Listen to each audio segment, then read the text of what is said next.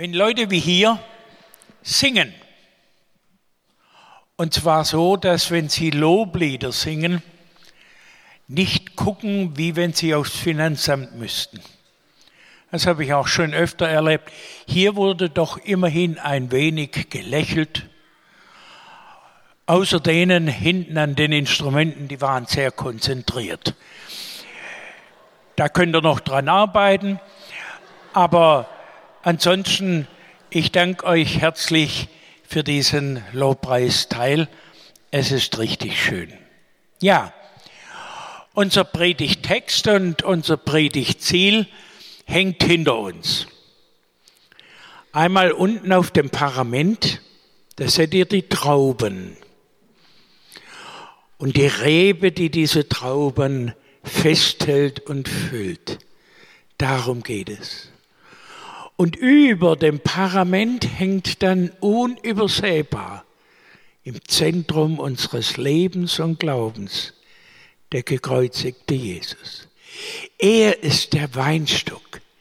Wir sind die Reben und wir dürfen Trollinger, Limberger, Riesling, Dornfelder und all solche leckeren Dinge als Frucht bringen, so bei den normalen Weinstücken.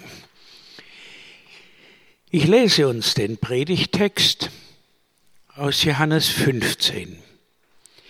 Jesus spricht, ich bin der wahre Weinstock und mein Vater der Weingärtner. Eine jede Rebe an mir, die keine Frucht bringt, wird er wegnehmen. Und eine jede, die Frucht bringt, wird er reinigen, dass sie mehr Frucht bringe. Ihr seid schon rein um des Wortes willen, das ich zu euch geredet habe. Bleibt in mir und ich in euch. Wie die Rebe keine Frucht bringen kann aus sich selbst, wenn sie nicht am Weinstock bleibt, so auch ihr nicht, wenn ihr nicht in mir bleibt. Ich bin der Weinstock, ihr seid die Reben. Wer an mir bleibt und ich in ihm, der bringt viel Frucht. Denn ohne mich könnt ihr nichts tun. Wer nicht in mir bleibt, der wird weggeworfen wie eine Rebe und verdorrt und man sammelt sie und wirft sie ins Feuer und sie müssen brennen. Wenn ihr in mir bleibt und meine Worte in euch bleiben, werdet ihr bitten, was ihr wollt, und es wird euch widerfahren. Darin wird mein Vater verherrlicht, dass ihr viel Frucht bringt und werdet meine Jünger. Liebe Freunde, es liegt in der Natur der Sache. Eine Rebe ohne Verbindung zum Weinstock, die ist tot, die ist Brennholz. Das liegt in der Natur der Sache. Da liegt die Rebe vielleicht noch einige Wochen oder vielleicht sogar Monate auf der Erde und sieht fast so aus, als ob sie sich noch einmal wiederbeleben könnte.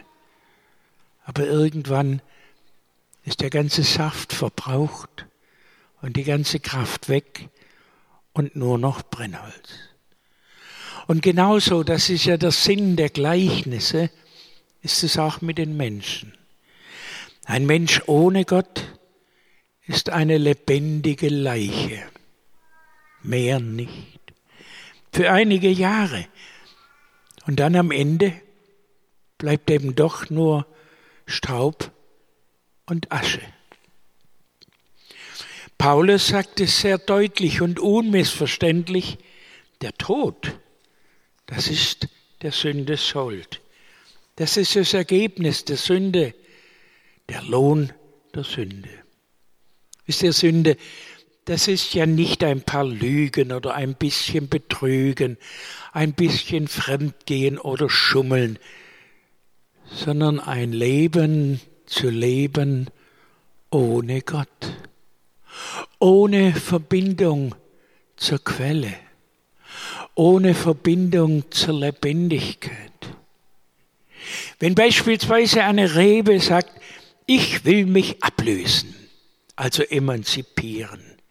Ich bin selber groß und stark. Ich brauche den Weinstock nicht, ich stelle mich auf eigene Füße. Wenn eine Rebe sagt, ich bin selbst Chef, ich entscheide, ob ich Trollinger machen will oder vielleicht doch lieber Apfelsaft oder Tomatensaft, dass die Leute im Flieger was zu trinken haben. Die Rebe hat ganz sicher damit ihr Lebensziel verfehlt. Die Rebe soll Frucht bringen.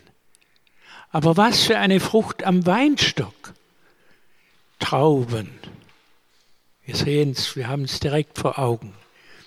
Das ist der Sinn des Lebens einer Rebe. Jesus hätte natürlich genauso gut den Feigenbaum als Beispiel nehmen können oder einen Apfelbaum oder sonst irgendetwas. Aber er ist der Weinstock, wir die Reben. Wollen wir unser Lebensziel erreichen oder verfehlen? Er sagt in Vers 6, wer nicht in mir bleibt, der wird weggeworfen wie eine Rebe und verdorrt. Und man sammelt sie und wirft sie ins Feuer und sie muss brennen. Wenn ein Mensch sagt, ich will selbst Gott sein, ich will sein wie Gott, ich will selbst bestimmen, was gut und böse ist. Das entscheide ich. Ein solcher Mensch, und es gibt sie zuhauf, hat ganz sicher sein Lebensziel verfehlt und auch das Paradies verloren. So war es ja damals ganz am Anfang, als sie im Paradies waren und genug Früchte und genug Arbeit und genug Freude. Und an jedem siebten Tag versammelten sie sich und trafen sich beim lieben Gott und sangen miteinander Lobpreislieder, damals noch ohne Schlagzeug, aber trotzdem sehr schön und feierlich. Und dann eines Tages schlängelte sich dieser Gedanke ein, sollte Gott gesagt haben, nein, wenn ihr von diesen Früchten esst, dann seid ihr keineswegs tot, sondern ihr werdet sein wie Gott. Ihr werdet erkennen und entscheiden, was ist gut, was ist böse. Na, was hindert's? Los, ran! Und die sogenannte Schlange hat ja die Eva verführt. Und die Eva hat dem Adam gesagt, du komm, stell dir nicht zu Ort die hat mir das erklärt, das sei gar nicht so schlimm, sollte Gott gesagt haben. Übrigens, bloß am Rande geschwind. Wir Männer wären heute noch im Paradies ohne die Eva. Oder vielleicht auch nicht. Auf jeden Fall, sie haben gegessen, sie haben gestohlen, sie haben Gott beklaut, aber sie haben ihm nicht nur einen Äpfel geklaut, sondern die Ehre. Sie wollten selber Gott sein. Wie Gott sein, selber Gott sein. So verlieren wir wie damals immer wieder aufs Neue das Paradies. Nein, lasst uns leben so, wie Jesus es möchte. Es ist, wenn ein Mensch sagt, ich brauche keinen Gott. Karriere machen, das kann ich ohne Gott. Ich habe doch gesehen, wie die anderen rücksichtslos nach unten treten und nach oben Beifall klatschen. Eine Ehe führen, haha, das kann ich ohne Gott. Ich habe doch gesehen, wie das die anderen alles falsch machen. Kinder erziehen, das kann ich ohne Gott. Ich weiß doch noch, was meine Alten bei mir falsch gemacht haben ich mach's besser. Frieden schaffen, ja, das kann ich ohne Gott. Kann ich? In der Nachbarschaft, im Betrieb, in der Verwandtschaft, in der Weltschaft. Kann ich? Ja, ja, wir sind immer noch überzeugt davon, Frieden schaffen, das können wir. Wir brauchen nur den richtigen Politiker als Außenminister. Eine Gemeinde bauen, das können wir ohne Gott. Können wir? Ja, wir haben ja schließlich gelernt, wie das funktioniert mit der Gruppendynamik und mit den Emotionen und mit den Zusammenhängen. Jesus aber sagt uns deutlich, ohne mich könnt ihr nichts tun. Auch wenn wir es ihm ständig versuchen zu beweisen, halt, Irrtum, Herr Jesus, wir können, wir können. Er sagt klar und deutlich, nichts könnt ihr. Das hört man nicht so gern, wenn einem gesagt wird, man sei ein Nichtskönner. Da hocken lauter Nichtskönner. Und da vorne steht ein 70-jähriger Nichtskönner. Das gefällt einem nicht. Und trotzdem, es ist die Wahrheit. Wer nicht in mir bleibt, der wird weggeworfen wie eine Rebe und verdorrt. Und man sammelt sie und wirft sie ins Feuer und sie müssen brennen. Es liegt in der Natur der Sache. Nicht wahr? Da ist ja kein brutaler Richter, der die Rebe bestraft, der den sündigen Menschen bestraft, sondern es liegt in der Natur der Sache. Eine Rebe, die nicht am Rebstock, am Weinstock bleibt, kann nicht existieren, sondern nur kaputt gehen. Und deshalb hat Paulus sehr deutlich gesagt, der Tod Das ist der Lohn für die Sünde. Ganz anders ist es, wenn ich mit Jesus verbunden bin. Dann bringe ich Frucht.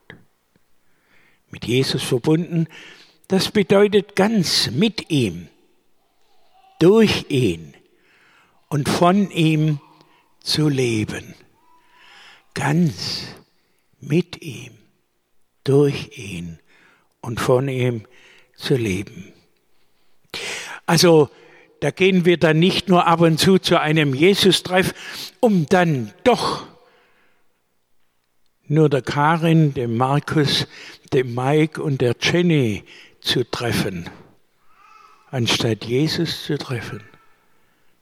Ja, man kann zu Gottesdiensten gehen und doch nur sich aufregen, habe ich schon oft erlebt, dass da Kinder dazwischen quatschen. Schön, machen ihr noch weiter, ich lasse mich nicht stören. Aber dass man sich aufregt, weil der keinen Schlips an hat da vorne. Dass man sich aufregt, dass da so laute Musik gemacht wird. Ach, was kann man alles in einem Gottesdienst nicht erleben? Da hängt er vor uns und hat uns doch nichts zu sagen. In jedem evangelischen Gotteshaus ist er im Zentrum, will uns mit Liebe überschütten und mir denket vielleicht bloß, oh, hat in der Heimat der Herd ausgemacht. Ist auch wichtig. Aber wirklich wichtig? Also mit ihm, durch ihn und von ihm zu leben. Das ist die Chance derer, die noch Rebe sind und am Weinstock verankert. Ich bin der Weinstock, ihr seid die Reben. Wer in mir bleibt und ich in ihm, der bringt viel Frucht. Ohne mich könnt ihr nichts tun. Frucht bringen. Der Paulus ist ein guter Freund von mir. Ich mag ihn sehr, den Paulus. Ja? Der hat Sache entdeckt. Der und der Martin. Hier sind wir doch in der Martinskirche. Richtig. Also Paulus und Martin sind meine guten Freunde. Die haben die Dinge auf den Punkt gebracht. Also mit Martin meine ich den Luther. Und so hat mein Freund Paulus im Galaterbrief geschrieben, die Frucht aber des Geistes ist Liebe, Freude, Friede, Geduld, Freundlichkeit, Güte und Treue. Die Frucht ist Liebe. Liebe, also nicht nur solange Vorrat reicht. Und dann wechselt man zur nächsten. Liebe, das ist dann auch mehr als nur Erotik und feines Parfum. Liebe, das ist nicht nur eine Partnerschaft, wo man im gleichzeitigen Geben und Nehmen und dann im gegenseitigen Aufrechnen sagen kann, Oh, ich habe jetzt schon zehnmal Spielmaschinen eingeräumt und du noch nicht einmal. Antwort des Ehemanns, ich habe sie schon 20 Mal ausgeräumt und du nicht einmal. Geben und nehmen? Nein. Wir wollen, ich möchte keine Partnerschaft mit meiner Frau. Ich möchte die Liebe, die jeden Morgen neu beginnt und jeden Abend nicht aufhören darf. Liebe. Einem guten Freund von mir, der inzwischen schon im Himmel ist, wurde bei seiner Hochzeit vom Patenonkel gesagt, sagt euch immer gute Nacht. Ist das nicht schön? Sagt euch immer gute Nacht. Auch was vorher war, das ist nicht wichtig. Versöhnt euch, schlaft nicht einfach ein ohne ein Gute Nacht. Was war denn vielleicht vorher? Der Mann wollte gerne Tatort gucken, die Frau Rosamunde Pilcher. So, da passiert einiges. Heute Abend in vielen deutschen Haushalten. Die Möglichkeit besteht ja, jetzt einen zweiten Fernseher zu kaufen, aber vielleicht geht es dann doch nicht. Der Mann setzt sich durch, wie so oft. Die Frau geht schmollend ins Bett und als er nach einiger Zeit kommt, merkt er, dass es eigentlich blöd war und will wieder sich versöhnen. Er geht mit der Hand zu seiner Frau, aber die zuckt nur weg. Er möchte kuscheln, sie aber zeigt ihn den Bobbes. Nach einiger Zeit dreht er sich auch um und so schlafen sie ein Bobbes an Bobbes unversöhnt. Weiß einer, ob er am nächsten Morgen wieder wach wird? Wie schrecklich, wenn das dann übrig bleibt als letztes. Bobbes an Bobbes. Anstatt kuschelnd und versöhnt. Wir spielen bei uns zu Hause, meine Frau und ich, immer wieder dieses schöne Spiel wenn es da irgendwas gab im Laufe des Tages. Und das kann immer wieder vorkommen. Und nicht nur wegen der Spülmaschine. Dann versuchen wir am Abend, und ich sage dann immer, Scherile, komm her, ich will dich drücken. Dann sagt sie, lass mir mal Ruhe. Und ich sage, komm her, du Nervensäge, ich mag dich. Müsst ihr alles nicht nachmachen, aber das sagt euch immer gute Nacht. Und es war immer bei uns klar, in unserem Haus geht niemand aus dem Haus ohne ein versöhnendes Wort, egal was vorher war. Und wenn wir uns gestritten haben und ich aber los muss, dass ich pünktlich beim Jesus treffe oder sonst irgendwo Wichtigem bin, dann haben wir uns immer in den Arm genommen und gesagt, leb wohl, ich liebe dich, Gott segne dich. Es ist so wichtig, weil weiß ich, ob ich wieder nach Hause komme. Das also ist Liebe. Die ist mehr als die Partnerschaft. Zur Liebe gehört dann auch die Nächstenliebe. Ah ja, kennt ihr die? Die Nächsten? Kollegen, Nachbarn, sogar Verwandte gehören zu den Nächsten. Auch die Schwiegerkinder, ja, wir haben so einen Kerl da, gell, den hat meine Tochter auch geschleppt. Einen niederen Sachsen aus Hannover. Ich habe damals zu ihr gesagt, was willst du denn mit dem? Mit dem kannst du nicht schwätzen. Oh doch, sagt sie. Ich zeige dir meine Telefonrechnung von den letzten zwei Monaten, dann weißt du, wie viel mir schwätzt. Ich sage, nein, ihr könnt vielleicht miteinander reden, aber nicht schwätzen. Ja, doch, das geht ganz gut. Er gibt sich Mühe und ich mir auch. Okay, dann haben wir ihn eingeladen zum Testessen.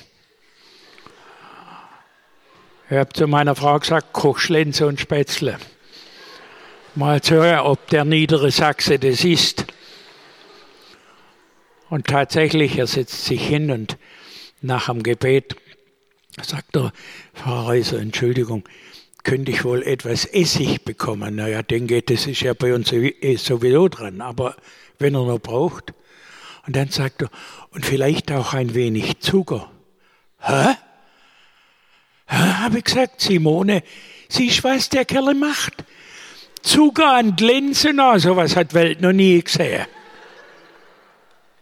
Aber er hat es tatsächlich gegessen und ist es bis zum heutigen Tag. Und eine meiner Enkeltöchter hat er inzwischen auch verdorben in der Richtung. Trotzdem, ich liebe ihn, denn er ist ein prächtiger Kerl. Zwar ein niederer Sachse, aber ein prächtiger Kerle. Also lieben. Nächstenliebe. Ja, und in der Bibel, und der Herr Jesus beschreibt uns das, sogar Feindesliebe. Sogar die Feinde können und sollen wir lieben. Noch von da oben hat er heruntergerufen, Vater, vergib ihnen, denn sie wissen nicht, was sie tun. Segnet, die euch fluchen.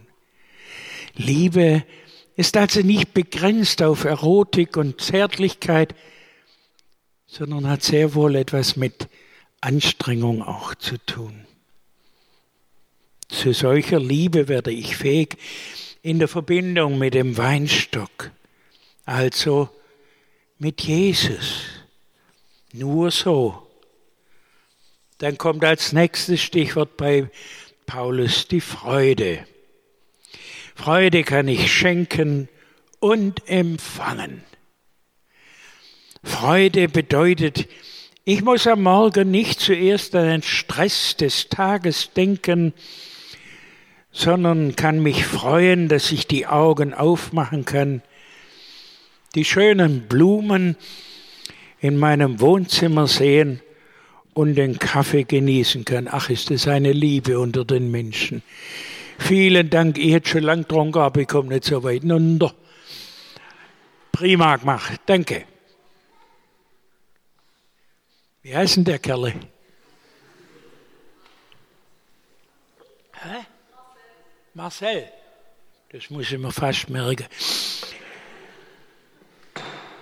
Also Freude an den schönen Blumen in meinem Wohnzimmer und wenn ich dann den Kaffee genießen kann. Und wenn ich dann nachher auch noch hinstehen kann wie ihr. Und ihr. Und sage, ich mache mich ganz locker. Und werfe alle Sünden weg. Und schmeiß den Grimpel hinter mich. Das ist Freude. Ich mache mich ganz locker. Aber auch dann, wenn wir etwas singen können mit dem alten Kirchenlied, in dir ist Freude in allem Leide. O du süßer Jesu Christ. Als nächstes Stichwort kommt beim Paulus der Friede. Friede, das bedeutet, ich muss mit dem Nachbarn oder dem Kollegen nicht streiten sondern ihm versöhnend die Hand reichen. Friede, das bedeutet vor allem Vergebung. Also das, was wir zentral und lebensentscheidend von Jesus empfangen, Vergebung. Ich vergebe dir. Auch dem Schächer am Kreuz wurde vergeben. Friede, liebe Freunde und Freundinnen, das ist das Ende des Teufelskreises. Der Teufelkreis heißt ja nach wie vor Auge um Auge, Zahn um Zahn. Wie du mir, so ich dir. Der geschenkte Friede ist höher als alle Vernunft. Und ich sage dann auch immer dazu, höher auch als alle Unvernunft. Der Friede Gottes. Das ist das Letzte, was wir in jedem Gottesdienst empfangen dürfen, wenn wir gesegnet werden. Der Friede Gottes ist mit dir. Ist das nicht herrlich? Das nächste Stichwort bei Paulus heißt Geduld. Ach du liebe Güte, habt ihr noch Geduld? Ich noch ein bisschen? Hey! Ich noch? Okay. Habt ihr noch Geduld? Also Geduld, das ist ja ein Kennzeichen des lebendigen Gottes. Nicht wahr? Das ist das Urbekenntnis im Alten Testament der Juden. Barmherzig, geduldig und gnädig ist der Herr. Das ist Gott. Ein Kennzeichen Gottes ist die Geduld. Wer Kinder erziehen will, braucht Geduld. Aber die Kinder brauchen auch irgendwann ganz viel Geduld mit ihren Eltern, vor allem wenn die Eltern in das problematische Alter der Pubertät geraten. Wer Gemeindewachstum will, braucht Geduld und kann nicht erwarten, dass nach zwei wunderschönen Gottesdiensten die Halle aus den Nähten platzt. Im Straßenverkehr Ach, wie wichtig wäre da Geduld. Wie viele Menschen könnten noch leben, wenn da nicht der Kampf und Krieg wäre um Zentimeter und Sekunden, nicht um mehr. Geduld. Wenn ich auch mit mir selber geduldig bin und nicht meine, ich müsste das alles schon längst hinter mir haben, dann erlebe ich den Segen des Wachsens. Das ist schön. Nächstes Stichwort heißt Freundlichkeit. Freundlichkeit ist mehr als Höflichkeit. Höflichkeit ist anerzogen bei vernünftigen Eltern. Freundlichkeit kommt aus dem Herzen. Freundlichkeit bedeutet, den anderen als Bruder oder Schwester zu sehen, also in ihm, in seinem Gesicht, die Ebenbildlichkeit Gottes. Du nervst mich zwar, aber du bist ein Ebenbild Gottes, deshalb will ich freundlich mit dir umgehen. Die nächste Frucht, von der Paulus spricht, ist die Güte. Güte ist das Ende vom Egoismus.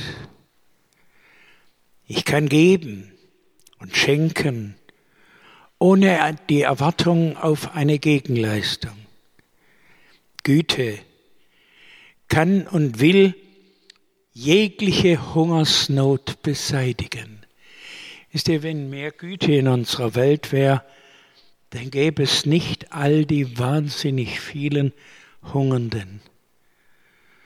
Und dann kommt die Frucht Treue. Treue ist eine besonders wertvolle Frucht. Wenn Mann und Frau trotz vieler Unterschiede lebenslänglich beieinander sind, das ist herrlich. wenn sie die silberne, die goldene, die diamantene und womöglich auch noch die eiserne Hochzeit feiern, ist wunderschön. Und ich wünsche mir sehr, dass wenn ihr die Zeitungen aufschlagt, und ich hoffe sehr, dass ihr das auch regelmäßig tut, und nicht bloß Bravo. Entschuldigung, da seid ihr ja alle schon viel zu alt dafür. Also gut, Zeitung aufschlagen. Und wenn ihr dann da lest, dass da jemand goldene Hochzeit gefeiert hat, das ist ein Dankgebet wert. Genauso ist es ein Bittgebet wert, wenn wir lesen, dass wieder ein Motorradfahrer tödlich verunglückt ist, weil jemand ihm die Vorfahrt genommen hat. Und, und, und. Zeitung, das ist eine gute Möglichkeit zum Beten. Und ich habe schon öfters gesagt, ich wünsche mir, dass in jedem Hauskreis auf dem Tisch nicht nur die fromme Bibel, die Liederbücher und ein paar alte Salzstängel liegen, sondern auch eine Zeitung, die man im Fürbittteil aufschlägt und für die anderen betet, die vielleicht nicht mehr können. Beten wir als Christen für die Hunderte von Toten jetzt in dieser Fluchtkatastrophe und für die, die vielleicht zurückbleiben, vielleicht ein kleines Baby, das gerettet wurde, aber die Mutter ertrunken und der Vater unterwegs schon über Bord geworfen. Ich wünsche mir das. Treue. Wenn Eltern auch dann zu ihren Kindern stehen, wenn sie auf Irrwege geraten sind. Das gibt's ja auch. Wenn Gemeindeglieder auch dann zu ihrer Kirche stehen, wenn nicht alles so läuft, wie sie sich das wünschen. Ihr Lieben, bei all diesen Früchten geht es darum, dass der Vater im Himmel geehrt und verherrlicht werde.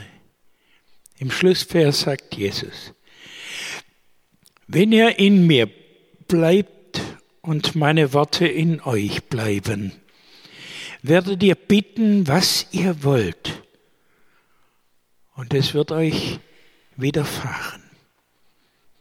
Darin wird mein Vater verherrlicht, dass ihr viel Frucht bringt und werdet meine Jünger. Das wünsche ich euch von ganzem Herzen. Werdet seine Jünger wie die Rebe am Weinstock, auf das ihr Frucht bringen könnt fürs ganze Leben und die Ewigkeit. Amen. Der Friede Gottes, der höher ist als alle Vernunft und auch höher als alle Unvernunft, der bewahre dein Herz und deine Sinne in Christus Jesus zum ewigen Leben. Amen.